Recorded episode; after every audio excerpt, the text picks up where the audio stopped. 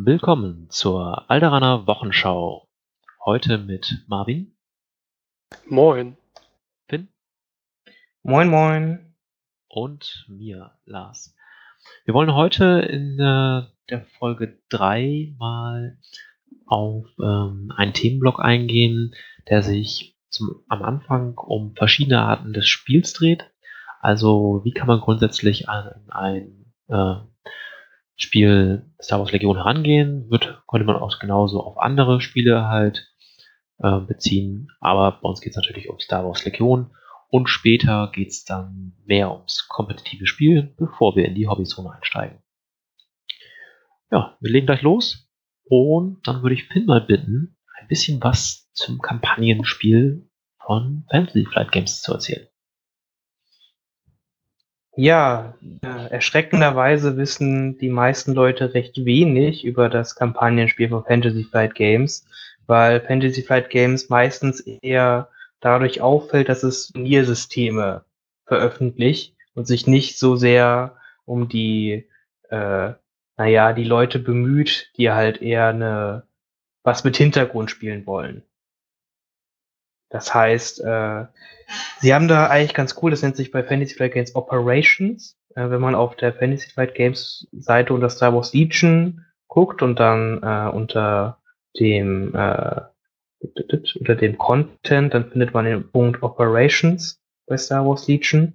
Und da sind halt sehr, sehr viele PDFs eingestellt, ähm, mit denen man arbeiten kann. Kann man sich so vorstellen, es ist ein grobes Rahmensetting, wird dort aufgezeigt, um was für eine Operation ist, was für eine Mission spielt man da. Und dann hat man eine Aneinanderreihung von verschiedenen Missionen und je nachdem, wer die Mission gewonnen hat, ist die Folgemission eine andere mit verschiedenen Siegesbedingungen.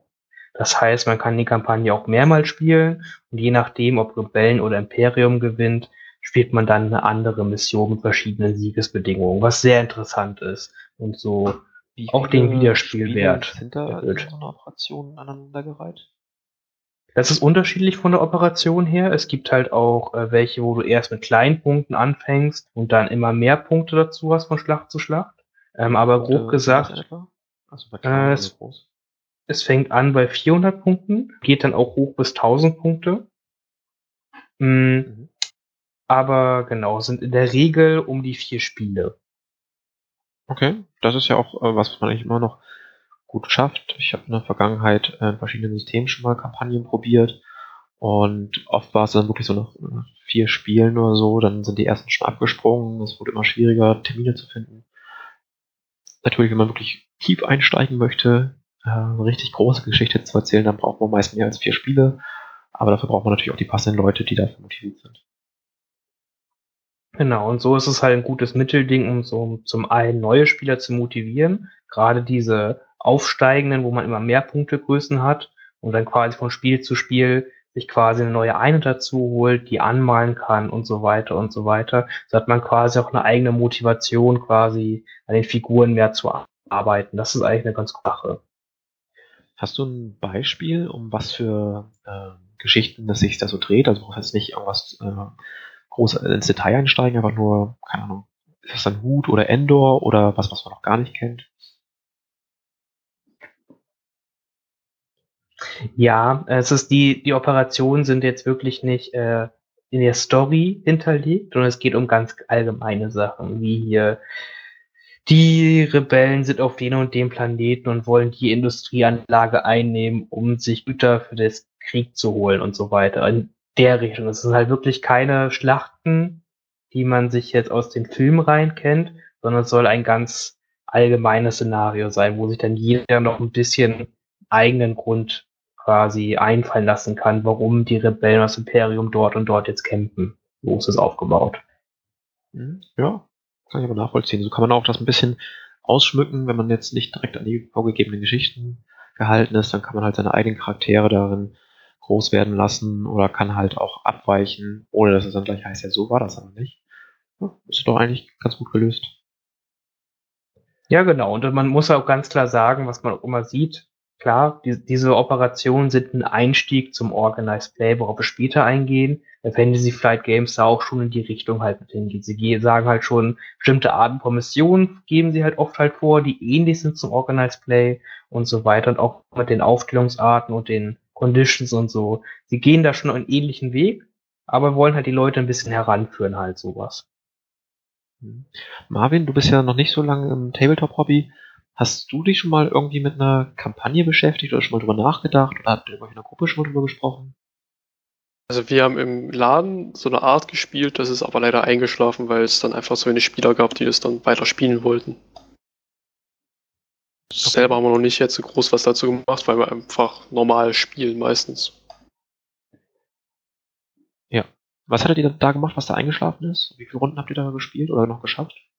Also das waren so ungefähr zehn Spiele, vielleicht 15 von mehreren Personen halt, von den meisten, die da waren. Wurde halt, gab irgendwo eine Karte und das Imperium hat dort angegriffen, Rebellen mussten verteidigen. Es wurde einfach ein ganz normales Spiel gemacht. Die Gewinnerseite hat dann ein paar Punkte bekommen, die sie auf der Liste dazu nehmen durfte. Das heißt, es waren vorher 600 Punkte, dann 650 oder so weiter. Ja, und dann halt haben die Gegner angegriffen oder sonst was. Haben sich einfach meistens dann zwei Spieler gefunden, die spielen wollten und dann wurde das einfach gemacht. Das klingt auch sehr cool. Es gab halt nicht eine große Organisation, es wurde meistens von den Spielern selber gemacht. Ja. Von wegen, hey, ich möchte mal spielen, ich sag jetzt mal, ich greife irgendwo an und will zu verteidigen. Das ist natürlich eine super Variante, um halt wirklich ähm, nicht darauf festgelegt zu sein, dass jeder Spieler auch können muss, weil manchmal hat man es ja einfach, dann kommt man zwei, drei Wochen gar nicht zum Spielen und äh, dann bremst diese eine Person nicht die gesamte Kampagne aus und ist da flexibel. Ist auch eine gute Lösung. Alle, da gibt es ja viele Varianten, wie man es machen kann, Vor- und Nachteile. Aber es ist auf jeden Fall schön, dass Fantasy Flight Games zumindest auch einen Vorschlag macht. Genau. So das Problem, wie schon angedeutet wurde, ist ja oft, die Spieler über einen längeren Zeitraum zu motivieren, da halt mitzumachen. Es ist halt ein häufiges Phänomen, wenn man sich jetzt eine schöne, coole Kampagne ausdenkt. Zu 99 Prozent werden am Anfang nicht die gleichen Leute noch mitspielen wie am Ende. Das ist einfach so. Das ist eine ganz liegt in der Natur des Hobbys irgendwie, leider Gottes. Ja, ähm, komischerweise hat ja auch jeder Spieler noch ein Privatleben. Äh, das ist, ich weiß nicht, wie sowas passieren kann, aber leider steht das dann immer wieder im Weg. Ne? Da sind eigentlich immer die Prioritäten falsch gesetzt. Da muss man halt einfach sagen, jetzt ist Hobby und das ist jetzt auch mal wichtiger als dieses Privatleben, ne? Ja, oder Berufsleben. Ich meine, man kann seinen Job doch immer kündigen, damit man auch ein bisschen Legion spielen kann, oder? Ja, genau das. Ich denke, man kann auch für verschiedenste Arten Legion finanzieren. Da muss man jetzt nicht immer einen Vollzeitjob haben. Nee, klar, haben wir, hat man Verständnis für. Und äh, wie gesagt, ich habe in anderen Systemen auch schon oft genug eine Kampagne begonnen und äh, auch mal zu Ende gebracht, aber in den meisten Fällen ist dann auch eher eingeschlafen. Gut. Habt ihr noch äh, was, was ihr unbedingt zum Kampagnenspiel äh, anregen möchtet oder vorschlagen?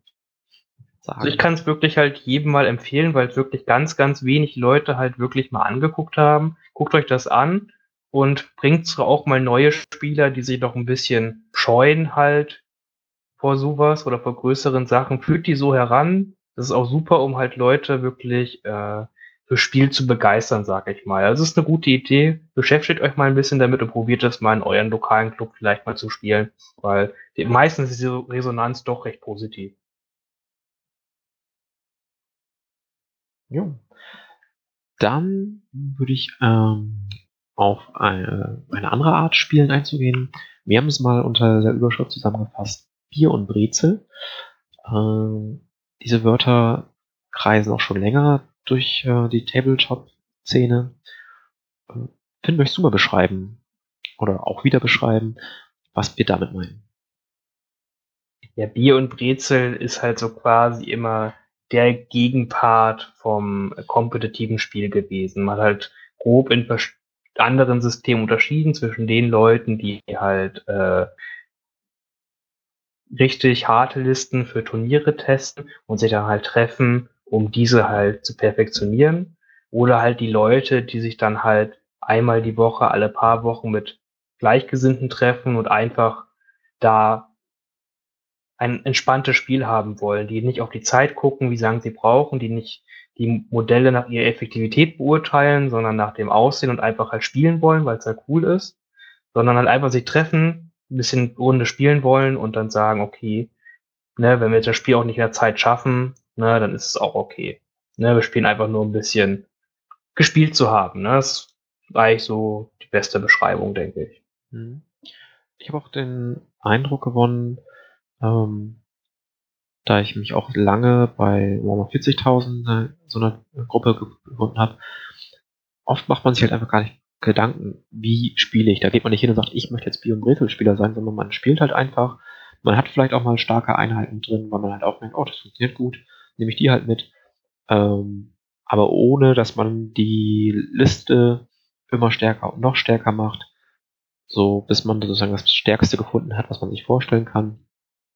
Auf der anderen Seite spielt man dann vielleicht auch mal Spiele, die durchaus eine Geschichte erzählen oder Reize aneinander zu einer kleinen Kampagne. Wie du schon sagtest, man spielt das Spielen will. Und das ist eigentlich auch sehr schön und macht extrem viel Spaß. Genau, ist ja ganz wichtig, ist jetzt keine Wertung von hier irgendjemand, nur jetzt, weil die einen halt lieber das oder das spielen. Es hängt auch ganz oft davon ab, in was für ein Umfeld man spielt. Weil ich habe es ja ganz oft erlebt, dass es vom Club zu Club echt verschiedene Auffassungen davon gibt, wie man dieses Tabletop halt spielt. Ne? Da ist es zum Beispiel halt, ne, bei manchen, in manchen Regionen ist es halt ganz normal, dass man sich halt bretthart auf die Fresse haut und trotzdem nie auf Turnieren fährt. Ne? Das gibt es halt auch. Und auf anderen, da spielt man halt immer mehr eine Geschichte. Das ist ja auch okay. Und sucht sich halt, was für Einheiten passen hier zu meiner Platte und was würde man hier dann da spielen. Auch das ist eine coole Art zu spielen. Das ist dann thematisch und sieht meistens auch ganz schön geil aus. Mhm. Marvin, du konntest ja mit dem Begriff anfangs noch gar nichts anfangen, bevor wir dir ja, vor ein paar Minuten erstmal erklärt haben, was wir damit meinen. Äh, hast du jetzt ein besseres Verständnis, was wir damit meinen? Natürlich, also das ist wahrscheinlich auch das, was wir am meisten spielen im Laden. Weil viel anderes machen wir nicht. Wir machen meistens so Spaßlisten. Einfach mal, um zu schauen, wie es funktioniert, einfach mal gucken, wie die Einheiten sind, wie sich das verhält. Um meist auch einfach nur Spaß haben zu spielen.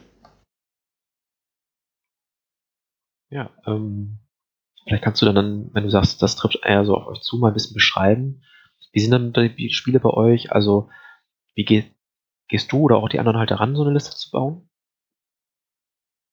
Also meistens orientieren wir uns halt mehr oder weniger daran, was halt schon irgendwo stark ist, was halt nicht ganz schlecht ist, um es mal so auszudrücken.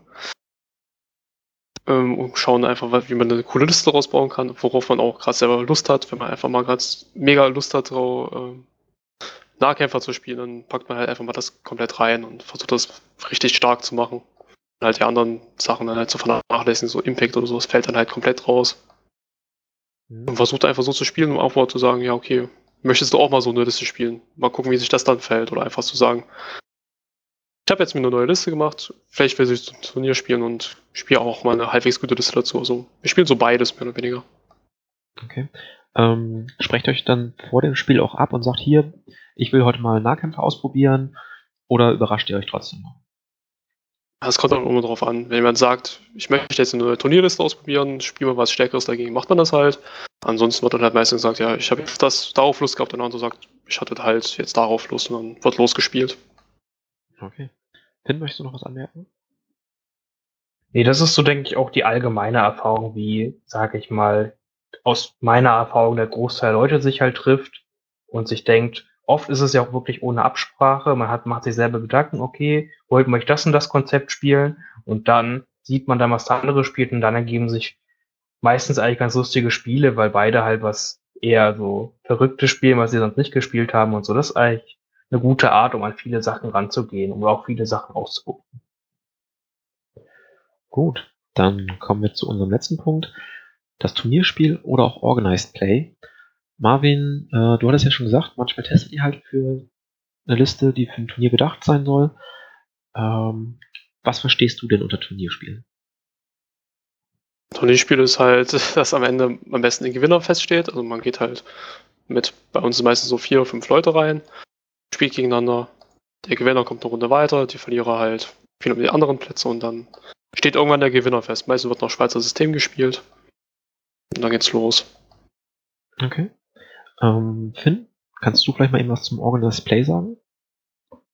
Genau, also äh, Turnierspiel heißt jetzt nicht unbedingt gleich von der Begrifflichkeit her Organized Play. Organized Play ist halt wieder so ein Begriff, der von Fantasy Flight Games selber geprägt wurde, weil das quasi das Turnierspiel ist, wie die das verkaufen. Die haben halt eine bestimmte Struktur, wie man äh, an die verschiedenen Turnierlevel, sag ich mal, rangehen kann von Ladenturnieren bis zu regionalen Meisterschaften, nationalen Meisterschaften und Weltmeisterschaften haben die für verschiedene Systeme, verschiedene Organized Plays quasi konzep konzipiert, konzipiert, oh Gott, ich kann kein Deutsch, äh, egal.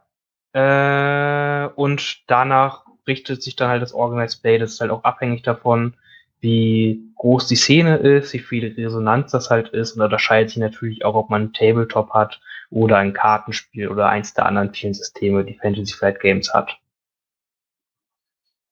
Mhm. Ähm, wie unterstützt Fantasy Flight Games das? Ich meine, die können sich ja viel wünschen oder äh, vorschlagen. Warum wird das von der Community angenommen oder warum wird das umgesetzt oder wie wird es umgesetzt?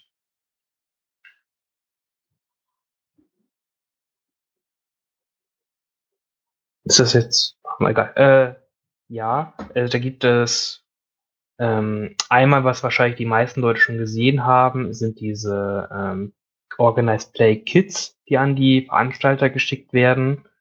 Da sind verschiedene Promokarten drin, da sind spezielle äh, Acryl-Tokens drin, einfach so kleine Goodies, die man an die Leute verteilen kann, womit die halt sehen, ah cool, ich bin ja auf Turnier gefahren, krieg ein bisschen was von Pendulum Games von Asmodee ausgeliefert, was sich dann, was was Besonderes ist, was dann nur die Leute haben, die zu diesen Events gefahren sind, um halt auch ein bisschen Exklusivität halt zu erzeugen, sag ich mal, machen, unterstützen das so für die lokalen Turniere.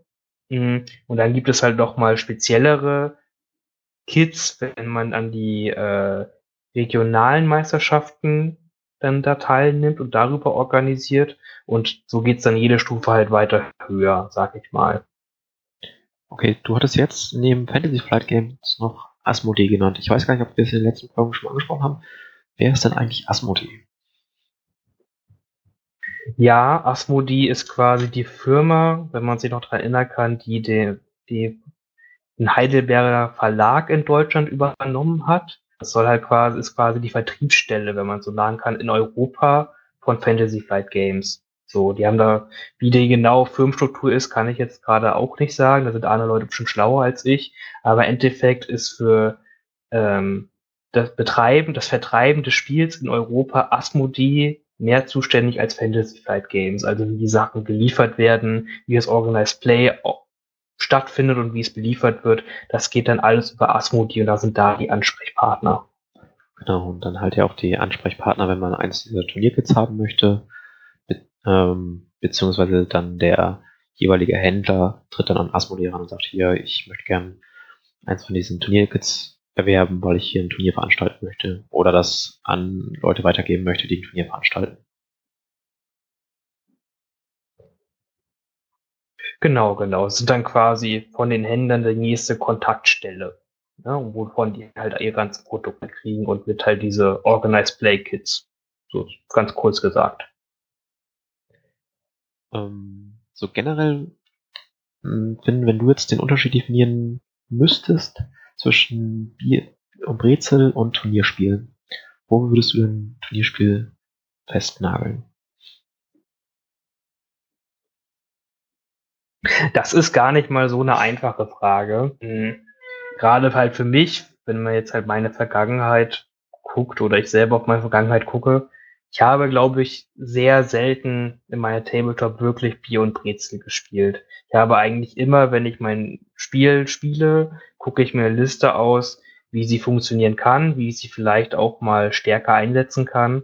Mhm. Und nur, wenn ich halt weiß, dass ich gegen Leute spiele, die halt nicht Turnierspieler sind, die in Systeme eingeführt werden sollen, dann spiele ich halt Listen, die halt mit Absicht schlecht sind, damit die Leute auch daran Spaß haben. Mhm.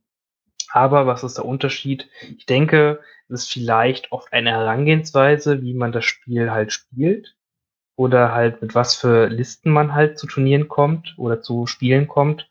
Oder es ist wahrscheinlich ein bisschen halt mentales Ding, würde ich halt sagen. Aber es ist halt so unterschiedlich. Ich, ach, schwierig zu sagen. Hm. Ich denke, Gerade halt in so einer jungen Szene ist es sehr schwierig zu sagen. ich denke, die Frage ist halt auch einfach so schwierig, wie du sagtest. Zum einen, weil es keine klaren Grenzen gibt. Es gibt viele Überschneidungen. Äh, viele Leute wollen sich auch gar nicht festsetzen auf eins. Und so sollte es eigentlich auch sein, weil, ähm, weil man ansonsten, wie ich finde, so ein bisschen den Horizont halt unnötig verschmälert. Und wenn ich einfach an das letzte Turnier zurückdenke, das war jetzt nicht irgendwie wie ein Pokerturnier oder sowas, wo jeder wirklich versucht, mh, ja, zu gewinnen und der Beste zu sein, sondern die Leute waren da, einfach um mal gegen neue Leute zu spielen, gegen andere Leute zu spielen und äh, Spaß zu haben. Und das war schon ziemlich cool. Ja, ich würde dann einfach mal noch zu einer Frage kommen. Was bevorzugt ihr denn? Beginnen wir mit, mal mit Marvin. Genau, ich wollte eh schon gerade. ähm, tatsächlich bevorzuge ich normale Spielen gerade mehr, weil ich dafür einfach mehr Zeit habe. Weil man es einfach irgendwo reinschieben kann, wo wir gerade beide mal Zeit haben. Um einfach mal momentan noch ein paar Listen ausprobieren. Ganzen neuen Einheiten, die gerade rausgekommen sind, wenn man über Weihnachten nicht so viel Zeit hatte zum Spielen. Was auch schon ein bisschen her ist. naja. ähm, gerade einfach ein bisschen Listen zu finden, die Spaß machen und irgendwo auch vielleicht neue Synergien zu finden, was irgendwo Sinn macht zu spielen. Turniere sind auch ganz schön manchmal, aber halt auch immer so schwierig, weil dann halt wirklich meistens versucht wird, wirklich hart zu gewinnen. Und deswegen sind die normalen, ich würde sagen, Bier und Brezel, sowas in der Richtung schon am angenehmsten tatsächlich. Mhm. Ben, was würdest du sagen? Was bevorzugst du? Du hattest ja schon ein bisschen angedeutet. Witzigerweise ist Star Wars Legion das erste System, was, wo es mir echt Spaß macht, auch auf einem sehr casual-mäßigen Level zu spielen und einfach halt auch nur zu spielen. Das hatte ich vorher recht wenig bei anderen Systemen. Jetzt abgesehen von vielleicht äh, Horus Heresy von Forgeworld, weil das ja nie ein kooperatives System war. Mhm. Aber bei Legion macht es einfach auch Spaß, Leute in das Spiel einzuführen oder Leute halt zu helfen, halt besser zu spielen, wo ich mit Absicht dann quasi mich zurückhalte, Sachen zeige und so. Das macht mir ultra, ultra viel Spaß. Aber genauso viel spiele spiele ich halt auch ultra gerne am Simulator oder halt auch äh, im Real und spiele das Beste, was ich habe. Das macht mir auch ultra viel Spaß und bin dann zwar immer noch nett am Tisch und bin dann kein Assi und greife halt auf solche Mittel zurück, um wirklich alles zu tun, um zu gewinnen, sondern man möchte dann einfach gucken, ob man mit seiner Liste und seinen Ideen, die man da hat, alle Arten von Listengegnern auch äh, besiegen kann. So, das ist dann eher das, was mir auch sehr viel Spaß macht. Ja. Ja, dann möchte ich auch noch zu dem Punkt kommen. Ähm, generell schaue ich schon immer, wo sind Turniere und äh, was wird passiert da eigentlich, weil ich da sehr interessiert bin. Wenn ich mich selbst an die Liste setze, habe ich aber immer auch einen, ja, eine Geschichte im Kopf, die dieser Liste noch vorkommen soll. Das führt meistens nicht dazu, dass ich sage, okay, ich ähm, spiele eine Liste, die sofort erkennbar ist, das ist das und das. Das wäre natürlich mein Wunsch, aber ich versuche sie dann halt doch zu optimieren und ähm, effektiv zu machen. Das führt dann eher dazu, dass ich gewisse Einheiten einfach ausklammere und sage, die kommt nicht vor, weil das passt überhaupt nicht zu meinem Thema. Und versuche dann einfach noch über Umbauten oder ähm, Bemalung was hinzukriegen, um das ähm, zu unterstreichen, was ich da darstellen möchte. Bei Star Wars Legion ist es momentan eher so, dass ich versuche, ja, Sachen auszuprobieren, die Mechanik alle zu lernen. Und jetzt ähm, habe ich Lust, verschiedene Szenen halt kennenzulernen. Wie ich schon sagte, ich habe jetzt hier in meinem direkten Umkreis ähm, erst ein Spiel gemacht. Das möchte ich auf jeden Fall noch erweitern, da neue Leute kennenlernen. Ich freue mich ähm, auf das Turnier im März in Oldenburg. Ähm, da noch wieder neue Leute kennenzulernen, auch gegen alte Freunde zu spielen, die man jetzt nicht mehr so häufig sieht. Und ähm, ja, mal gucken, vielleicht kriege ich gegen Finn oder Marvin zwischendurch nochmal ein Spiel hin. Aber es ist jetzt nicht so, dass ich hingehe und sage, ja, ich suche mir die stärkste Liste für ein Turnier. Gut. Dann würde ich sagen, gehen wir rüber zu unserem zweiten Themenblock, dem kompetitiven Spiel. Was bedeutet das denn überhaupt, dieses kompetitiv? Ja, das ist ganz gut. Jetzt haben wir die ganze Zeit darüber halt geredet und jetzt erklären wir es erst richtig, aber ich denke, äh, zum größten Teil kann sich jeder etwas unter einem Turnier oder kompetitiven Spielen was vorstellen, der sich mit Tabletop beschäftigt hat oder generell mit einem Hobby beschäftigt hat. Weil auch hier im Tabletop ist es ja nicht anders als äh, in einem anderen normalen Hobby. Ja? Man trifft sich mit Gleichgesinnten und äh, macht dann halt eine bestimmte Anzahl vor Spielen und wer dann am Ende am meisten Spiele gewonnen hat, ist dann halt der Sieger dieses Turnieres, so wie man es aus normalen Sportarten und ähnliches halt auskennt. Das gleiche Prinzip gilt hier natürlich auch beim Tabletop-Hobby. Genau. Und ähm, so ein Turnier läuft dann halt auch einfach ab. Man hat eine gewisse Anzahl von Spielern. Nehmen wir mal 16, weil ich äh, mal sagen würde, 16 ist so aktueller ja, Schnitt, was in Deutschland an Legionsturnieren stattfindet. Mit 16 Spielern. Die treffen sich, werden zufällig ähm, zueinander gelost oder der ein oder andere fordert jemand heraus, hat also dann da acht Tische stehen, an dem acht Spiele stattfinden. Danach hat man acht Gewinner, acht Verlierer. Dann spielen die Gewinner gegeneinander, die Verlierer gegeneinander. Und ähm, so finden dann immer mehr die Leute zueinander, die etwa auf einem äh, Niveau liegen, was die Spielstärke angeht. Das heißt, in der letzten Runde sollte äh, die meisten jemanden haben, der etwa genauso stark ist wie einer. Äh, da ein spannendes Spiel haben und dann hat man am Ende halt eine Rangliste, die halt dann widerspiegelt, äh, ja, wie viel Glück, strategisches Wissen und äh, Können man an dem Tag bewiesen hat. Wollt ihr noch was zum Ablauf eines Turniers anreden?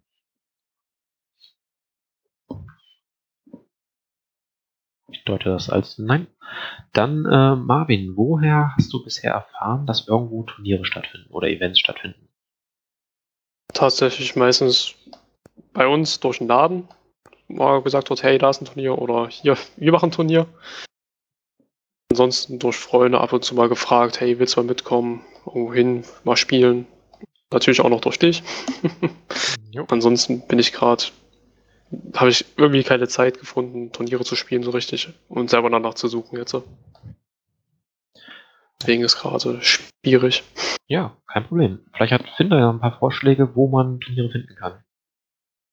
Genau, da kann man ja generell erstmal zwischen verschiedenen Arten von Turnieren unterscheiden. Es gibt ja einmal, sage ich mal, Clubturniere, wo die Leute halt mehr unter sich bleiben und man in einer internen Gruppe halt sagt, hey, wir treffen uns jetzt für einen Tag und spielen halt mal jeder drei Spiele und dann gucken wir halt mal, wie es danach halt aussieht. Das wird halt in der Regel intern im Club halt gemanagt und da muss man halt eine Spielergruppe haben, die Lust auf sowas hat. Das findet, glaube ich, recht viel statt und da kriegen die meisten halt vom Aus halt gar nichts mit, weil warum denn auch? Muss es ja auch keinen interessieren.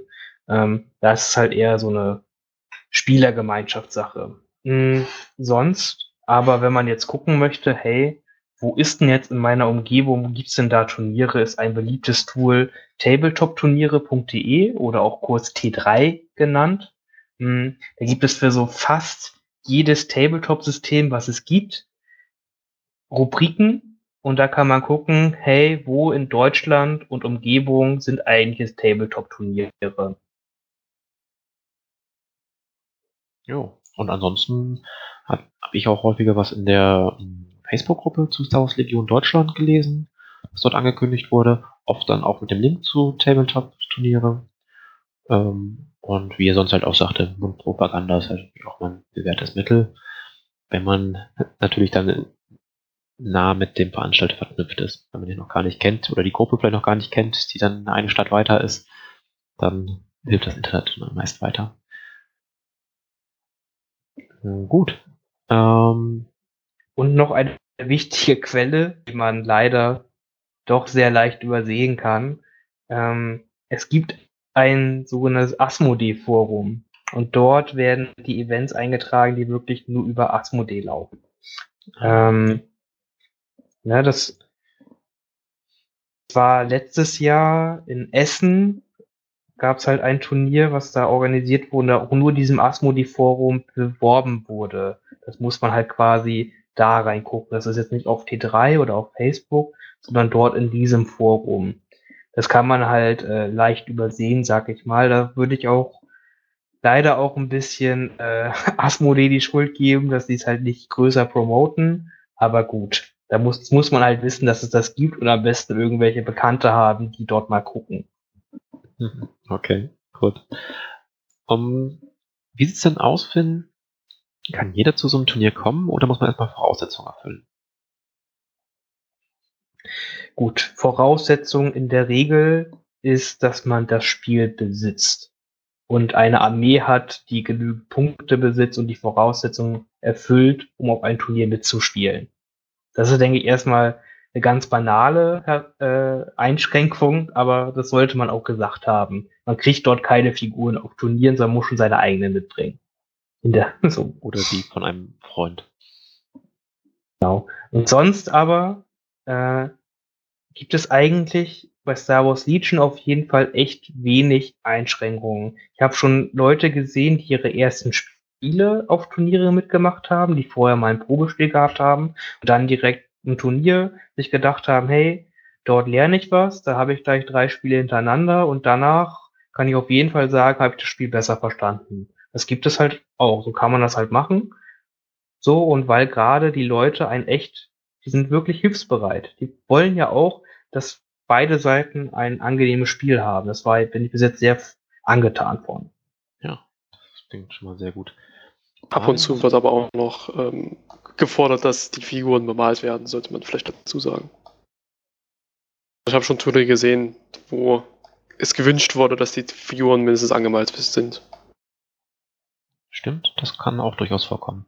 Was ich auch verstehen kann, ähm, es gibt viele Leute, die halt ähm, ein Tabletop auch spielen, einfach wegen dem optischen Aspekt. Die machen, geben sich besonders viel Mühe, auch bei den Platten und bei ihren eigenen Armeen.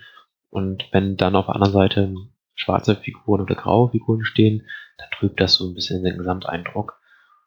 Ähm, man selbst hat dann vielleicht sogar noch sich ein paar Nächte um die Ohren gehauen, um die letzten Figuren fertig zu kriegen und auch der andere hat sich da keine Mühe gegeben.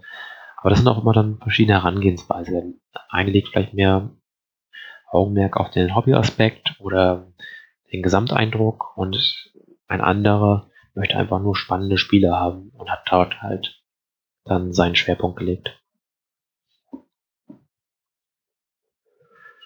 Genau, das, das wollte ich noch halt, dazu sagen.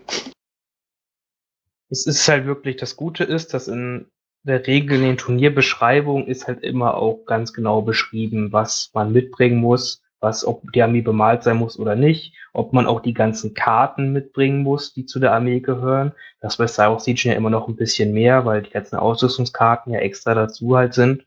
Hm. Und das ist in der Regel aber in den ganzen Turnierbeschreibungen ganz gut beschrieben, was gebraucht wird, was nicht gebraucht wird, was vor Ort schon da ist und so weiter und so weiter. Ja, das heißt, äh, was halt auch wichtig ist, man muss halt selber mal Bock drauf haben, das zu spielen und gegen auch Leute zu spielen, die man nicht kennt. So, da muss man sich darauf einlassen können. Und dann hat man, denke ich, zu 99,9 Prozent immer positive Erfahrung in so einem Turnier. Ja. Ähm, Marvin, wie regelfest sollte man denn sein, wenn man zu einem Turnier fährt? Also bei unseren Turnieren ist es noch relativ okay. Da muss man halt trotzdem die Grundregeln kennen. Heißt, wie bewege ich mich, wie schieße ich, wie läuft das alles. Ich sag mal, die ganz neuen Regeln sind meistens, äh, ein paar kennen sie, ein paar kennen sie noch nicht oder haben sie nur flüchtig gelesen und dann wird halt nochmal gesagt, wie es richtig zu spielen ist und dann wird halt manchmal auch gesagt, willst du deinen Zug nochmal ändern, willst du es halt wirklich machen. Also regelfest für mich ist meistens, man hat ein grundlegendes Spielverständnis, man weiß, wie es funktioniert dass man jetzt äh, die neuesten Änderungen nicht weiß, ist bei kleineren Turnieren okay. Bei größeren Turnieren ist es halt die Voraussetzung wahrscheinlich dann, das trotzdem mitmachen zu können, dass man halt komplett regelfest ist und das alles komplett versteht. Da würde ich sagen, das hängt aber auch ein bisschen damit zusammen, was der eigene Anspruch ist. Wenn man sagt, ähm, ich habe kein Problem, von fünf Spielen erstmal drei zu verlieren und danach zwei schöne Spiele zu haben. Was heißt, die anderen drei müssen ja nicht unschön sein, aber man halt sich darauf halt einlässt und sagt, okay, ich bin halt noch gar nicht so weit, ich äh, mache drei Spiele, in denen ich sehr viel lerne und dann mache ich noch zwei Spiele, äh, in denen ich vielleicht das Gelernte sogar schon umsetzen kann. Dann ähm, kann man durchaus auch schon mal ein größeres Turnier gehen, was halt mehr Spiele hat. Oder was würdest du dazu sagen, Finn? Ja, da bin ich ganz deiner Meinung. Es ist halt wirklich ganz wichtig, dass man sich vorher im Klaren ist, was möchte ich eigentlich auf diesem Turnier? Möchte ich es gewinnen? Möchte ich einfach nur Spiele spielen? Was ist mein Anspruch an mich selber? Äh, muss ich, möchte ich eins von drei Spielen gewinnen oder irgend sowas? Möchte ich nur schöne Spiele haben? Möchte ich viele neue Sachen lernen? Muss man halt selber mit einem gewissen Mindset, sage ich mal, rangehen. Ne? Man überlegt sich ja auch vorher, was man halt spielen möchte, wie man spielen möchte.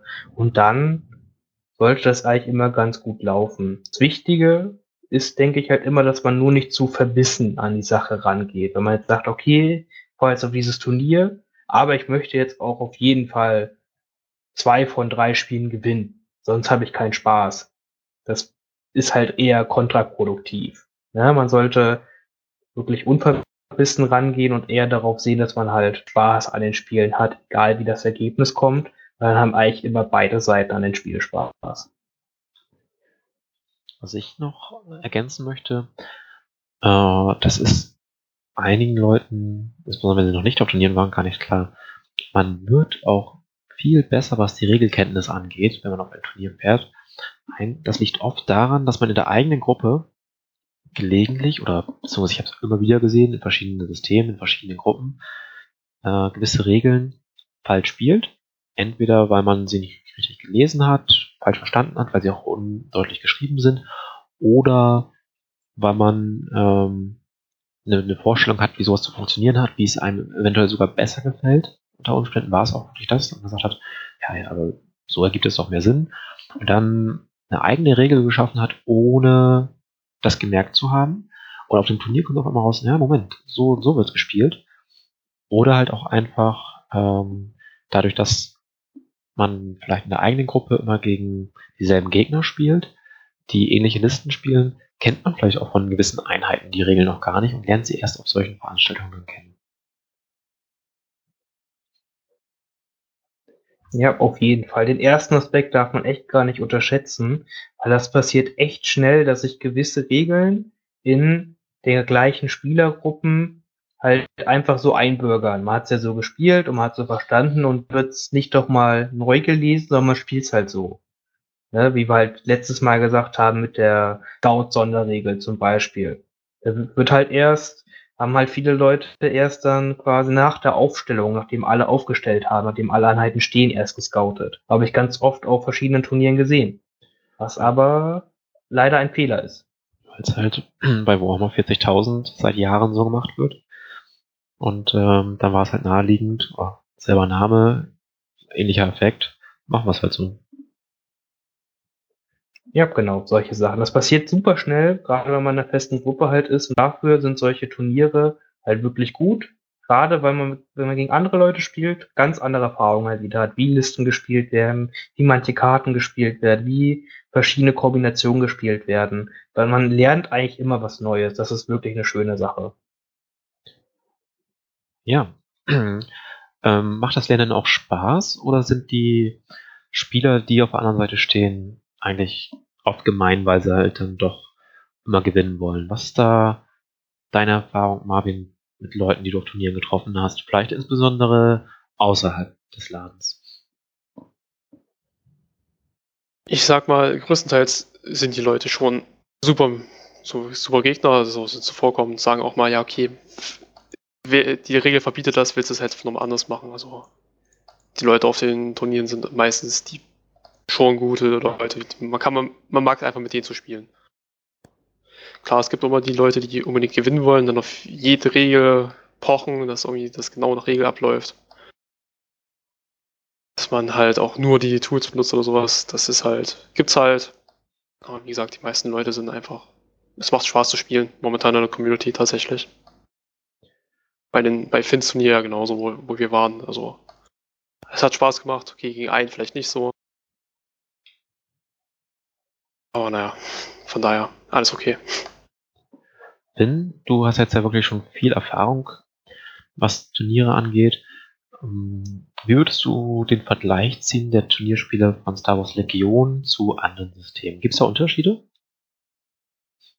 Ja, große Unterschiede, würde ich sagen. Was vor allem halt daran liegt, dass Star Wars Legion halt noch sehr junges System ist und noch nicht so viele Leute halt hat. Hm.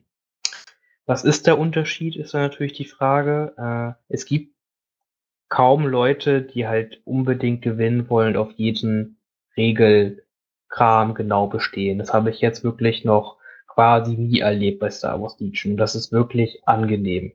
Wozu man halt auch sagen muss, in der Regel behandeln, behandelt der, derjenige einen Gegenüber, so wie man ihn behandelt. Das heißt, wenn man selber ein netter Typ ist und Gegner halt Sachen erlaubt, dann wird einer Gegner auch was erlauben. Das heißt, da muss man auch mal sich selber in seiner eigenen Mindset nochmal vielleicht reflektieren, wie man gerade am Tisch spielt.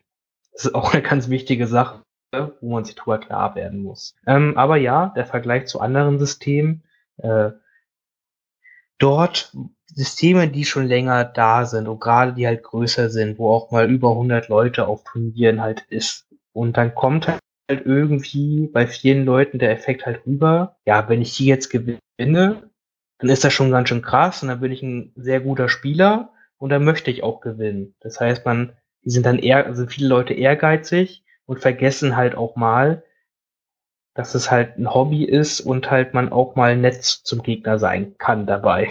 Habe ich halt schon öfters erlebt. So. Hm.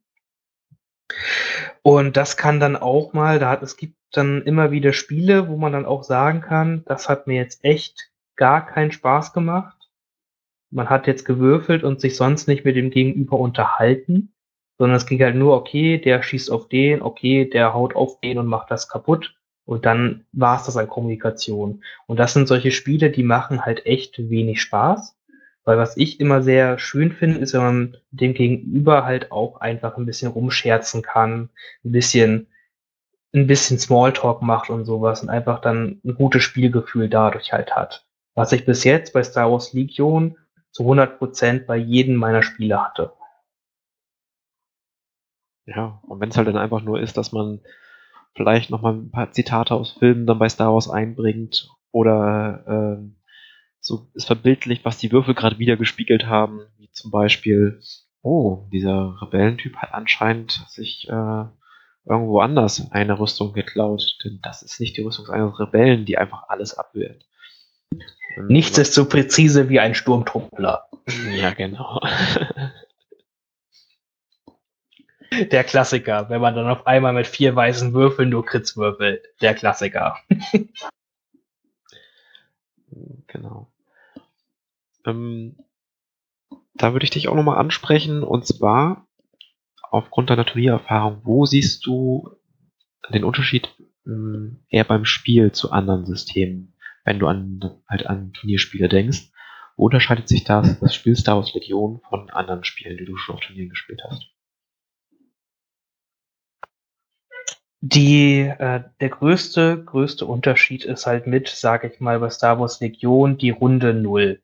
Es wird sehr, sehr viel durch ähm, Analysieren der Liste, Gegnerliste und dann dazu das Finden der Aufstellungsart, der Mission und der Condition entschieden. Das heißt, wenn man sich da halt schon durch eine gute, gezielte Analyse der eigenen und der gegnerischen Liste einen Plan halt macht, was man wie spielen möchte, kann man das Spiel quasi ohne dass ein Würfel gefallen ist, schon in eine für einem selber sehr günstige Richtung wenden, was in sonstigen Spielen halt nicht möglich ist. Da würfelst du um eine Seite oder wer den ersten Zug hat und das entscheidet dann ein Spiel, was es bei Star Wars Legion halt nicht gibt, weil da machen der Gegner ein Hin und Her, entscheiden halt, was wie gespielt wird.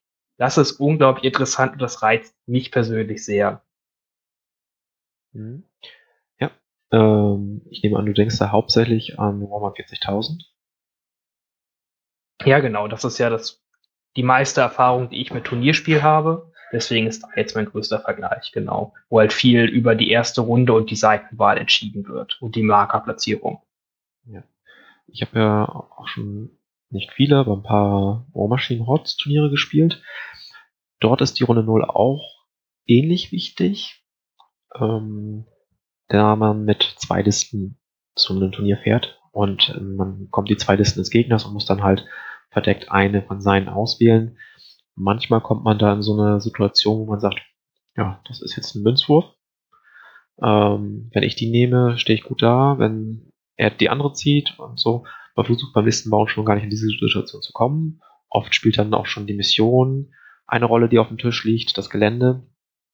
Ähm, jedoch finde ich es dort ein bisschen offensichtlicher und habe bei Star Wars Legion jetzt den Eindruck gehabt, dass es auch von einigen Spielern sogar noch ein bisschen ähm, unterschätzt wird, wie wichtig das ist. Was ich, das heißt, ich wollte jetzt sagen, nicht schlimm finde. Das klingt aber so, als würde es mir gefallen, dass mein Gegner sich dann nicht die richtige Zeit nimmt und ich deswegen gleich das Spiel habe. Ähm,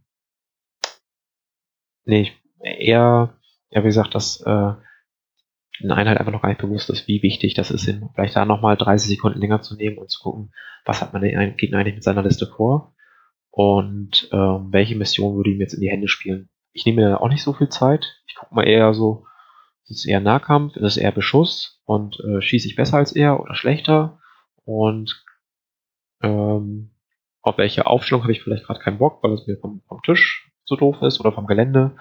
Und äh, dann versuche ich da halt hin, hinzuspielen. Und guck, was bei rumkommt. Aber so richtig verkrampft dann auch nicht.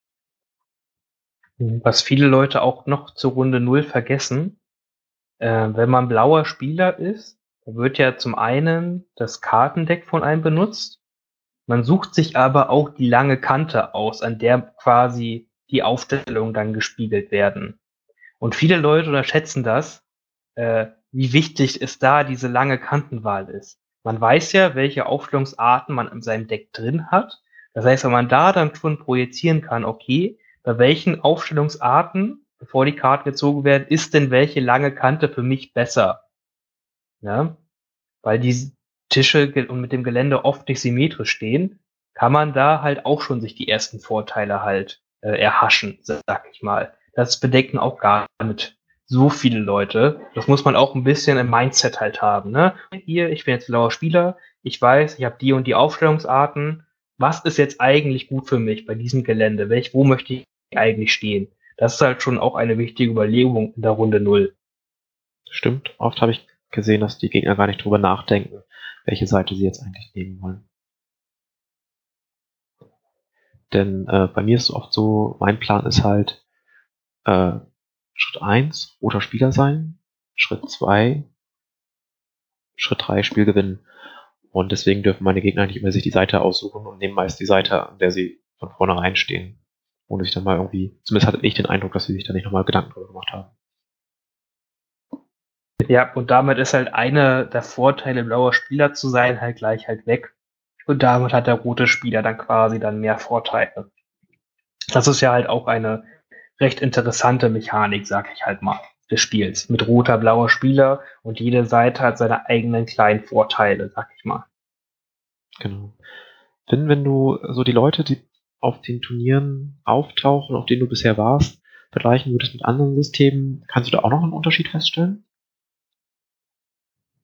Vor allem, dass die meisten der Leute einfach noch nicht ähm, das heißt, die wollen nicht gewinnen, sie wollen schon gewinnen, aber sie haben halt noch nicht dieses Maximieren im Kopf wie in anderen Systemen oder halt noch nicht alle Synergien und alle Tricks und alle Möglichkeiten des Spiels halt begriffen, was halt kein Fehler der Spieler ist, sondern halt vor allem äh, daran liegt, dass das System halt so neu ist und sich einfach so stark verändert von Monat zu Monat mit neuen Einheiten, so dass man es halt noch sehr schwierig ist, die ganze Komplexität der Möglichkeiten in diesem Tabletop eigentlich einzuschätzen, wenn man sich damit nicht wirklich wöchentlich beschäftigt, sag ich mal. Hm, tatsächlich würde ich sogar wirklich sagen, dass einige Leute gar nicht hinfahren, um das Turnier zu gewinnen oder einen Treppchenplatz zu ergattern, sondern einfach nur zu spielen. So den Eindruck hatte ich. Und das war für mich auch ein Unterschied zu anderen Systemen, ähm, ich habe das auf Bohrmaschinenturnieren sieht man sehr selten, dass da jemand kommt, der einfach nur spielen möchte. Und klar, da sind auch andere, bei denen ist bewusst, dass sie das nicht gewinnen können. Aber dennoch versuchen sie bei möglichst weit oben zu landen. Oder auch bei Warhammer 40.000. Da hat man es im unteren Viertel häufiger mal, dass jemand bei ist, der einfach nur zum Spielen da ist. Aber hier war es bei dem einen Turnier, bei dem ich war, äh, ich würde sagen fast die Hälfte. Das finde ich richtig, richtig toll. Tatsächlich, auch wenn es mir ein oder anderen nicht so gut passt, hätte ich kein Problem damit, wenn das auch so bleibt. Wenn die meisten einfach nur hinfahren, um zu spielen. So kann man auf jeden Fall sicherstellen, dass halt alle Leute Spaß am Spiel haben, was auch das Wichtigste halt ist. Ne? Wenn alle nur da sind, um einfach einen geilen Tag zu haben und dieses Hobby zu, einfach Spiele zu spielen, dann ist auch quasi an einem Turnier sind dann alle glücklich, weil dann haben alle drei Spiele gespielt und dann ist es doch super. Das, das ist ja das, was man erreichen wollte. Ich glaube, das könnte uns als Community auch noch viel mehr zusammenbringen, als ähm, halt die anderen Arten an das Spiel heranzugehen oder an die Turniere anzugehen, weil ähm, anderswo ist es halt dann doch eher ein Gegeneinander und hier könnte es ein richtig schönes Miteinander werden. Ja, auf jeden Fall, ich unterstütze das auch immer. Also ich bin immer froh, wenn Leute einfach auf Turnieren kommen und spielen wollen. Das ist immer klasse. Ich habe da richtig, richtig viel Spaß dran, auch die zu unterstützen, wenn Fragen sind und irgendwas. Das ist einfach echt eine sehr tolle Erfahrung und eine sehr erfrischende Erfahrung, weswegen dieses System auch so unglaublich viel Spaß macht zurzeit. Mhm. Ähm, da ich selbst jemand bin, der immer ein bisschen Schwierigkeiten hat, sich in neue Gruppen einzubringen, meine Erfahrung aus den letzten Jahren. Ich fand es immer toll, wenn zum einen eine Turnierorga, aber noch viel mehr, wenn halt vielleicht ein etablierter Spieler auf mich zukam und dann mal gefragt hat, hey, wer bist denn du, wo kommst denn her? Ähm, willst vielleicht nachher noch mal was zum, zum Essen oder der Mittagspause mal mitkommen? Ähm, man und halt da nicht so allein gelassen wird. Eine Turnierorga hat da oft gar keine Zeit für, aber wenn man halt selbst vielleicht schon sich da auskennt und sieht irgendwie ein bisschen abseits, der alleine hingefahren ist, kann man den ruhig mal ansprechen. Ich denke, das wäre echt eine schöne Herangehensweise. Ja, da muss sich auch jeder mal ein bisschen selber dann quasi an der äh, die eigene Schulter fassen und halt auch wirklich gucken, tue ich gerade auch Community-Arbeit, ne? weil Community-Arbeit ist einfach das Wichtige, weil ohne Community-Arbeit haben wir keine Community. Das wäre ja ganz schön doof. Gut. Finn, was würdest du dir noch fürs Organized Play wünschen? von Seiten Fantasy Flight Games oder Asmodee? Äh, ich gehe jetzt mal eher auf Asmodee ein, weil ich die da eher im Zugzwang sehe. Ist einfach eine äh, viel offenere Art, das zu promoten. Dass man auch weiß, wann sind wo Events, die Asmodee organisiert. Ähm, dass es halt viel öffentlicher ist, dass es auch mehr wird und dass halt auch die einzelnen Läden quasi was von haben. Man muss Ladenturniere organisieren, wo dann Leute hinkommen, sich für Regionalmeisterschaften qualifizieren können über Ladenturniere und solche Sachen, wie es früher oder glaube ich jetzt immer noch für X-Wing gab, wenn man das vergleichen kann. Gab es ja auch Ladenturniere, dann Regionalturniere, nationale Meisterschaften und sowas. Es muss halt strukturiert sein, muss die einzelnen Läden unterstützen, dass Leute in die Läden kommen und dann zu größeren Events halt immer organisieren. Das wäre super. Das ist das, was ich mir für Legion wünsche in Zukunft, über Jahre hinweg noch. Ja. Marvin, ähm, wir hatten diese Frage ja auch schon in unserer Folge 1, was wir uns für 2019 wünschen. Ähm, vielleicht kannst du es auch nochmal wiederholen, was du dir wünschen würdest oder wie du das siehst. Also für 2019 auf jeden Fall. Ja, wie gesagt, neue Einheiten, klar. Ähm, Community Turnier-mäßig. Turnier genau. Äh, da ist halt das neue Kits, also halt äh, ich war, neue Karten halt, die schön aussehen. Wir zum Beispiel haben bisher irgendwie nur Acryl-Tokens bekommen. Das ist halt irgendwann auch so, meh. Braucht nicht immer neue Bereitschaftsmarker, das sieht dann halt auch irgendwann doof aus. Das wäre ganz cool, einfach von FFG mal ein bisschen noch mehr Einreiz zu bekommen. Auch mal einfach mitzuspielen, bei kleineren Turnieren auch.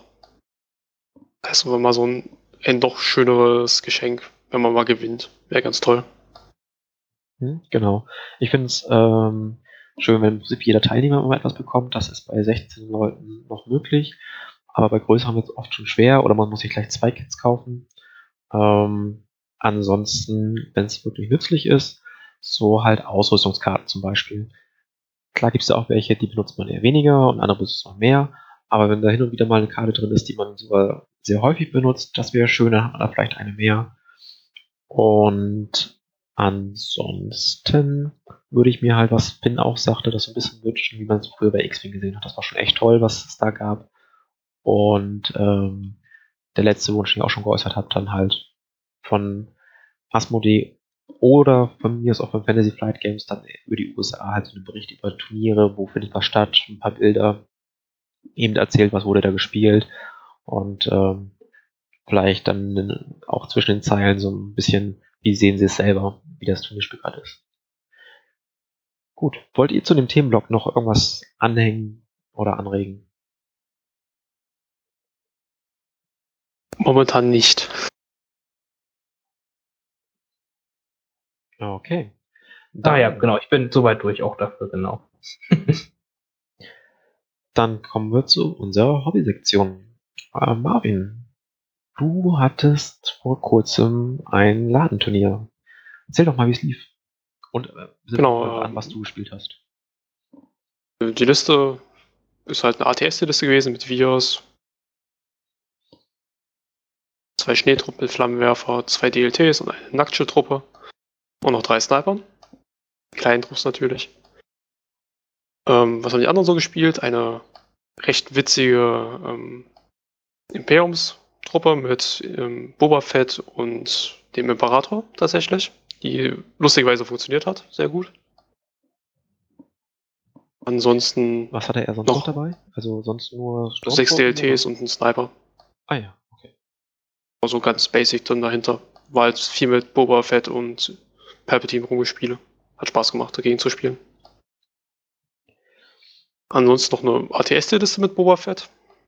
Die hat, ja, es ging. Ich glaube, das hat nicht ganz so gut funktioniert, weil man auch noch Videos mitnehmen musste. Mhm. Okay. Und als Rebellenspieler, der Einzige, der da war, hat ähm, Chewie gespielt mit äh, Lea und zweimal Wookies und zweimal Flottentruppen. Plus ein Sniper-Trupp, die großer jetzt aber, und ein DLT und ein kleiner Trupp Rebellen. Der DLT wird schwer, glaube ich. Ja. Tatsächlich hat der Rebellenspieler auch gewonnen. Hat einfach, er ist einerseits der beste Spieler und andererseits war die Liste auch sehr gut. Nee, ich auf- weil du sagtest, der Rebellenspieler hatte einen DLT dabei. Meinst du den Z6 Ja. oder? Ich, genau, ich meine den C6. ja, wie gesagt, der Rebellenspieler hat gewonnen. Er, einerseits ist er ein sehr guter Spieler und andererseits ist die Liste auch nervig gewesen und hat zu den Tisch gepasst, wo er gespielt hat. Okay. Ähm, was hattet ihr für Tische? Also ich nehme, zwei Platten würde da ja reichen für vier Leute. Genau, Wie zwei Platten. Einerseits der normale Tatooine mit ein paar Bergen, ein paar Hütten. Energiegenerator ist noch dabei gewesen. Ein paar Barrikaden noch. Halt normal Tatooine, muss man so darzustellen. Und eine ja, mehr oder weniger zusammengeschusterte Platte aus 40k-Gelände mit zerstörten Gebäuden. Leider alles sehr flach gewesen, das heißt Mhm. überall schwere Deckung und man konnte fast überall hinschauen. Was halt besonders für die Rebellenliste gerade sehr gut war. Okay. Ja. Aber die Rebellenliste klingt ja auch so, dass, als würde die durchaus nach vorne wollen, oder? Mit den Wookies. Die Wookies und, wollen nach vorne. und die Flottentruppe und haben eine ansonsten- Reichweite. Genau. Es hat halt sehr gut funktioniert, weil Lea der humorische Anführer hat, dadurch hat sie nochmal überall was hinverteilt. Äh, Chewie hat nochmal Guardian, hat die auf sich genommen. Und generell, die Wookies halten halt ziemlich viel aus. Das heißt, du hast irgendwie drauf geschossen, es ist gefühlt nichts passiert. Was auch noch mit der schweren Deckung überall zusammenhängt, aber es ist halt irgendwann nervig geworden. Besonders, weil er dann Angriff hat und auf jede Einheit irgendwo Durchschlagen drauf hat und man selber halt immer mindestens einen verloren hat. Okay. Ja. Gegen wen hast du als erstes gespielt? Gegen den Rebellenspieler. Okay. Und weil du ja sagtest, er hat gewonnen, hast du wahrscheinlich das Spiel verloren, oder? Genau, ich habe das Spiel verloren. 2 zu 3 in den Punkten her. Wir haben die Nachschulbergen gespielt. Aber es ist dann halt recht einseitig geworden irgendwann. Also wir haben, mussten auch früher aufhören, weil es zu lange gedauert hat, aber ich hätte dann, wir haben in der fünften Runde aufgehört und die sechste Runde hätte mir noch ein oder zwei Squads weggeschossen, dann wäre es wahrscheinlich auf 1 zu 3 oder gar 0 zu 3 rausgelaufen. Okay. Wo sahst du da deine Probleme? Also, du hattest ja eigentlich so mehr Feuerkraft, würde ich erstmal sagen. Tatsächlich war wahrscheinlich mein Problem, dass ähm, Lea da war und ich einfach sie rausnehmen wollte. Es hat aber überhaupt nicht funktioniert. Weil sie halt einfach ihren Schaden überall hin verteilt hat. Auch mit ATS, die ging da nicht viel. Ich habe Lea einmal sieben Schaden reingedrückt und sie hat trotzdem überlebt. Oh, okay. Das, das war dann halt dann trotzdem blöd gelaufen. Ansonsten halt, ich hatte halt keine Nahkämpfe und er ist halt quasi in mein Gesicht reingelaufen mit den Fugis einfach durchgerannt und dann war er bei mir. Ja. Das war dann schon so ein kleines Problem. Okay. Und dein zweites Spiel? Mein zweites Spiel war gegen die Imperator Boba Fett Liste. Da habe ich einen Fehler gemacht, weil ich einfach so lange nicht mehr gespielt habe. Ich habe die Reichweite vom Imperator unterschätzt. Mhm. Der stand dann auf einmal doch ziemlich nah und hat mich weggeballert. Das, das war halt blöd gelaufen. Hat er da auch dein ATST erwischt? Also der Imperator? Tatsächlich wurde der ATSD komplett ignoriert, weil er auch selber keinen Impact dabei hatte. Außer die DLTs. Ja. Wie viele DLTs hatte der dabei? Ich glaube, das hast du gar nicht. Sechs hatte DLTs, sechs. aber hier. Ja. Also muss man, ne? Er hat halt trotzdem größtenteils auf meine Truppen geschossen, von daher war ich recht schnell, recht dezimiert und konnte nichts mehr machen. Ich habe dann auch nach der vierten Runde aufgegeben, weil es keinen Sinn mehr machte. Okay. Hast du was aus dem Spiel gelernt? Würdest du irgendwas an deiner Liste verändern wollen oder hast du jetzt auf was ganz Neues Lust? Tatsächlich, aus dem Spiel habe ich gelernt, Imperator nicht zu unterschätzen und diese 2-Pip-Karte vom Imperator, die ja sagt, du musst eine andere Einheit benutzen und wenn du nicht auf eine andere Einheit schießen kannst, kriegst du vier Niederhalten-Tokens. Sich auch einfach versuchen, die äh, Niederhalten-Tokens manchmal einfach zu nehmen. Weil ich bin halt in die Falle gegangen, habe eine Einheit angegriffen und stand halt ein bisschen weit vorne dadurch und meine Einheit wurde dann durch Boba Fett weggeschossen. Ja. Heißt, bei sowas muss man aufpassen, ob man das wirklich machen muss und auf sich besser ist, einfach dann die vier niederhalten Tokens zu nehmen und dann halt einmal dann zu erholen und sitze weg. Ansonsten generell vom Turnier will ich mir nochmal Boba Fett anschauen, der hat sehr gut funktioniert in beiden Spielen. Also sogar noch gegen das dritte Spiel dann. Da muss schon noch reinschauen. Boba Fett habe ich persönlich nicht so gute Erfahrungen gemacht bisher, wahrscheinlich einfach nur deswegen, weil ich schlecht geworfen habe.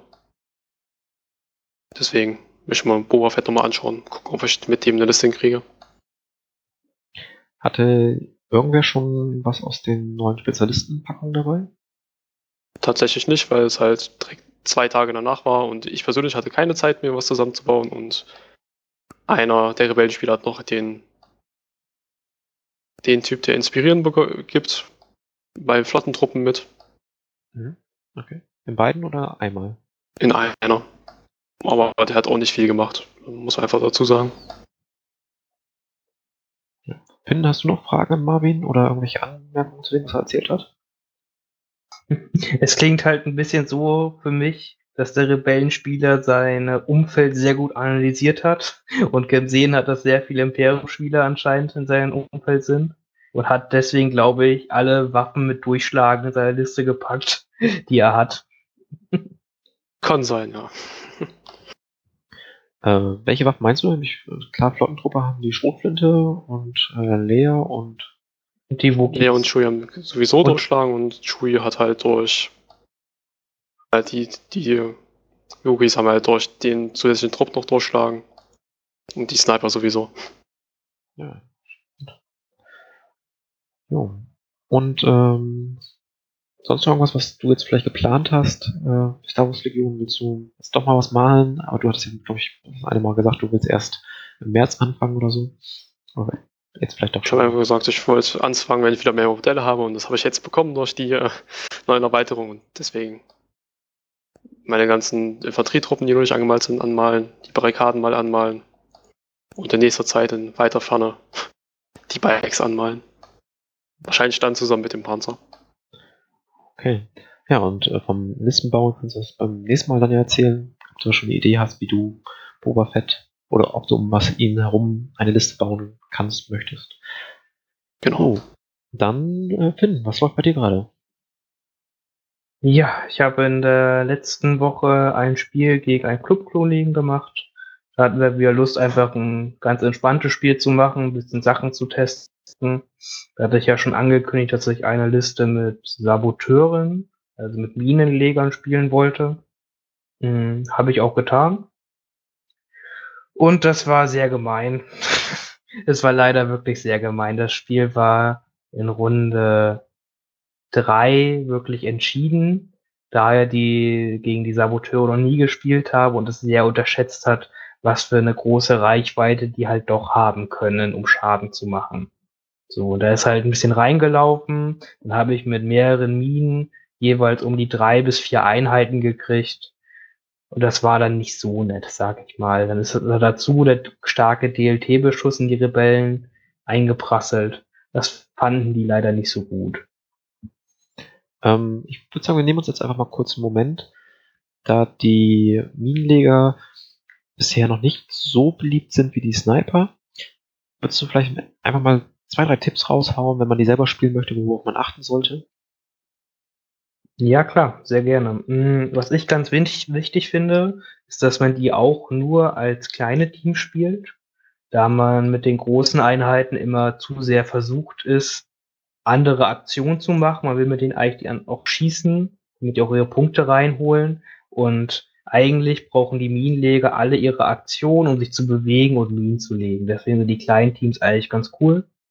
Ich habe meine Scout-Teams noch mit äh, Notfallstims gespielt, um halt noch die eine Runde mehr zu haben, um noch mal eine Mine halt zu legen. Das hat auch sehr gut funktioniert in dem Fall. Mhm.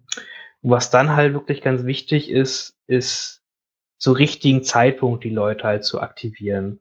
Mhm. Man kann halt oft diese äh, in Runde zwei spät aktivieren, um sie in Runde drei früh zu aktivieren, Kombi paaren äh, um dann wirklich maximale Einheiten zu erwischen. Ne? Man darf sich auch nicht davor scheuen, eine Mine zu schmeißen und dann direkt in die Luft zu jagen. Dann wird man zwar selber auch getroffen von der Mine, aber wenn man dafür vier Einheiten vom Gegner halt auch trifft, ist das meistens ein ganz guter Deal. Also eigentlich eher so Terroristentaktik. Genau, das Imperium ist flexibel und adaptiert auch solche Taktiken von den Rebellen, um es ihnen quasi mit gleicher Münze zurückzuzahlen. So, so, so, so. Okay. Das sind nur Druiden, die hochgehen. Das sind keine Menschen, die wurden nur da reingesteckt in die Sonne so aussehen. Insbesondere für die deutsche Version, wie bei Command Genau. Conquer damals, ne? Genau, das ist alles nur Roboter, nichts anderes. Wir haben so ein paar Linien eingezeichnet, das ist richtig. Okay, ich verstehe. Und ähm, Ausblick bei dir, Finn, was steht als nächstes an? Du sagtest ja, du hattest bisher Modelle alles fertig, aber ich nehme an, du hast Nachschub bekommen. Ja, zum Glück sind letzte Woche die Spezialisten endlich erschienen. Das heißt, ich habe hier jetzt ein paar Boxen von den, den Spezialisten hier rumliegen. Ich habe sie auch schon zusammengebaut. Äh, leider hat sich nur gerade ein anderes Malprojekt noch dazwischen geschoben. Ich muss nämlich wieder für komische andere Systeme Figuren anmalen, weil es mal wieder Zeit wird. Äh, das hoffe ich aber schnell hinter mich zu bringen, um mich dann wieder um die guten Figuren kümmern zu können, die dann auch bis zum nächsten Event halt fertig habe. Ja, sehr schön. Hoffen wir, dass wir dann wieder von interessanten Sachen hören und nicht irgendwelche Nebensysteme. Bei mir war letzte Woche auch mal wieder ein Spiel, ähm, ein Einführungsspiel. Da hatte mich jemand aus dem Umfeld gebeten, äh, ich hatte gefragt, wenn man Lust hat und er sagte, ja, ich habe hier die Grundbox auch rumliegen, könnt ihr mal was machen. Da er auch schon Erfahrung hat mit Tabletops, habe ich neben der Grundbox sein Vader noch ein ATST an die Seite gestellt und habe selbst ähm, mit den Rebellen der Grundbox gespielt und habe noch einen zweiten ATRT eingefügt, sowie einmal die Flottentruppen mit Schrotflinte. Äh, haben dann auch recht einfach gespielt, so ein bisschen nach vorne geschoben, damit er die Grundmechanismen, die er schon mal gelesen hat, aber jetzt wirklich auch kennenlernt. Ähm, ja, hatte, ich hatte eine Runde ein bisschen Glück, habe äh, überall ein bisschen gut Schaden gemacht, das war glaube ich Runde 2. Dafür äh, Runde 3 hat er dann richtig losgelegt, hat mit ähm, seinen beiden Bikes meine beiden ATRT, die aber zum Teil schon beschädigt waren, komplett kaputt gemacht. Der ATST hat auch zwei Einheiten vernichtet und äh, Vader ist einen Schritt nach vorne gegangen, konnte dann Luke, der vorher ähm, einen Stormtrupp angegriffen hatte, per Force Push ranziehen und ist dann noch hingegangen hat ihn auch ein bisschen gehauen. Noch nicht tot, aber dann in der nächsten Runde Luke auch fast gar nicht zurückgeschlagen hat. Ist da halt nicht so viel passiert. War auf jeden Fall ganz lustig. Ich denke mal als Einführung ganz gut. Ähm, Finn hatte mir halt den Tipp gegeben, wenn der andere Spieler Tabletop schon kennt, kann man ruhig mehr als die Grundbox spielen. Und das hat, denke ich mal, hier dem Spiel wirklich gut getan. Das, sonst wäre es vielleicht ein bisschen einseitig gewesen. Aber was heißt einseitig? Nicht, nicht so spannend, wie es jetzt gewesen war. Jo, und bei mir im Ausblick, äh, ich hatte schon mal gesagt, ich bin an den Bases dran, aufgrund des Podcasts, wo ich mich viel informiere mit ähm, Bearbeiten oder die ersten, nach der ersten Test und den ersten Folgen geguckt habe, wie ich bei mir ein Problem mit der Lautstärke hinkriege, ähm, was mittlerweile einigermaßen geht, indem ich mich im Nachhinein deutlich lauter mache. Ich denke, ich werde nicht um ein neues Headset herumkommen ähm, sind dort viele Stunden eingeflossen und ich bin mit dem Basis noch keinen Schritt weiter, aber das ist auf jeden Fall der nächste Schritt, damit dann im März auch äh, neue Truppen auf den schönen Bases stehen können. Ja, ich möchte das Thema noch einmal kurz aufgreifen, weil es jetzt noch halt ganz gut dazu passt.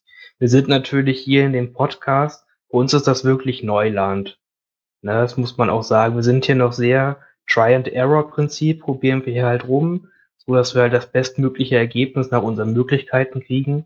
Hm, deswegen sind wir auch sehr für eure Feedbacks halt dankbar. Ne? Das hilft uns natürlich auch, um einen möglichst besseren Podcast halt hinzukriegen. Wir sind jetzt noch ganz am Anfang, haben jetzt vielleicht auch noch nicht die beste Technik und probieren halt rum, wie wir mit Technik und Software ein möglichst gutes Ergebnis halt hinkriegen. Ne? Das wird am Anfang noch ein bisschen rucklig sein, muss man halt auch zugeben, ist noch nicht perfekt, wir sind auch noch nicht zufrieden. Hm, aber wir probieren da unser Möglichstes, dass es dann halt von Folge zu Folge vielleicht besser wird. So. Und wo ihr, ihr könnt uns halt wirklich helfen, indem ihr halt kommentiert, sagt, was wir besser machen können, was euch gefallen hat, was euch nicht gefallen hat und halt einfach ein bisschen Feedback geben. Das ist immer super und das hilft einfach. Ne? Das heißt, es auch, mir bringt es auch eine ganz große Motivation, wenn ich hier sehe, hey, die Leute interessieren sich dafür und die hören sich das ja auch wirklich an. Das ist, finde ich, bis jetzt eine super Sache gewesen. So. Deswegen wollte ich das noch einmal hier so erwähnen. Vielleicht bringt es den einen oder anderen dazu, doch noch mal was zu schreiben. Man weiß es ja nicht. Ja, das äh, ist auf jeden Fall richtig. Wir brauchen noch ein paar Tipps. Ähm, Frage ist für uns auch noch, in welche Richtung die Themen gehen sollen. Wir haben da verschiedene Ideen. Ähm, könnte halt nur ums kompetitive Spiel gehen und äh, da immer tief in den Listenbau eingehen. Wir dachten aber, damit sprechen wir nicht den Großteil der Zuhörer an. Ähm, wir wollen da vielleicht das, bis jetzt ist unser Plan, das so ein bisschen im Wechsel zu machen, mal so, mal so. Ähm, also mal allgemeine Themen, mal dann doch äh, wirklich zum Spiel dann Themen, zum Listen bauen. Äh, dabei aber interessant, was interessiert euch da eigentlich überhaupt? Ja, und wir sind auch innerhalb der Gruppe, ja, wir haben noch einen vierten Mann, der uns redaktionell unterstützt äh, auch so ein bisschen diskutieren, was die Qualität angeht. Äh, ich persönlich bin auch der Ansicht, wir werden, also bestrebe nicht die Qualität von anderen Podcasts, die man teilweise kennt, die echt gute Qualität haben, richtig, richtig gut, weil ich dann auch nicht bereit bin, so viel Zeit da rein zu investieren für ein Hobby. Da möchte ich dann eigentlich auch lieber mal Zeit in Figuren investieren. Aber ähm, das würde mich zum Beispiel auch interessieren. Vielleicht sagt ihr auch, hey, äh, eine mäßige Qualität, das könnt ihr euch sparen, lasst es dann lieber ganz, macht's perfekt oder gar nicht. Das ist durchaus legitim und vielleicht sagen, okay, machen wir, gehen dann halt von 14 Tagen auf einen 4-Wochen-Rhythmus um, um halt die Qualität dann zu erhöhen. Ähm, wir sind ja auch durchaus bereit, was halt in, finanziell in den Podcast zu investieren. Das haben wir auch schon gemacht. Ist auch gar kein Problem. Das heißt kein Problem, aber wir machen es halt. Und äh, um dann halt hier auch was Gutes hinzukriegen. Aber was Finn auch schon sagte, wir hatten vorher gar keine Ahnung. Also im Prinzip haben wir vor zwei Wochen angefangen, uns überhaupt damit zu beschäftigen, haben ein paar Leute angeschrieben, die sowas schon gemacht haben. Die haben uns ein paar Links geschickt. Man hat bei YouTube mal ein Video geguckt. Aber es war wirklich so, teilweise habe ich mehrere Stunden am Tag damit beschäftigt, mich irgendwie da reinzufummeln. Und wenn man dann schon über so kleine Hürden stolpert, wie das ich im Vergleich zu den anderen in der Aufnahme immer extrem leise bin, obwohl ich alle Regler schon hochgeschoben habe, die ich irgendwo finden konnte, äh, dann ist das einfach ein Problem. Ich hoffe, es liegt wirklich einfach nur am Headset und das mit einem neuen Headset, das nicht mehr über Klinke angeschlossen wird, ähm, behoben ist. Aber das werden wir sehen. Marvin, Finn, Anmerkung noch zum Abschluss? Ich hätte noch eine Regelfrage an Finn, Ja, die ich dir stellen Ja. kann, darf. passt auch immer gerne, ja. ähm, wir hatten jetzt in den Turnieren das Problem, ähm, der Sniper von den Sch- ähm, Scouts ist ja ein bisschen tiefer, ne? Der ist, hockt ja. Ja, Ja, ja, klar. gut. Jetzt ist die Frage, ähm, wird das Modell genommen, wenn er irgendwo hinschießt, oder halt wird äh, der Zylinder genommen, der halt ein bisschen größer ist von den Standardmodellen, und wie ist das? Weil er hatte das Problem, dass er halt über ein Geländeteil nicht drüber schauen konnte und der normale Trupp, der halt normal steht, konnte drüber schauen.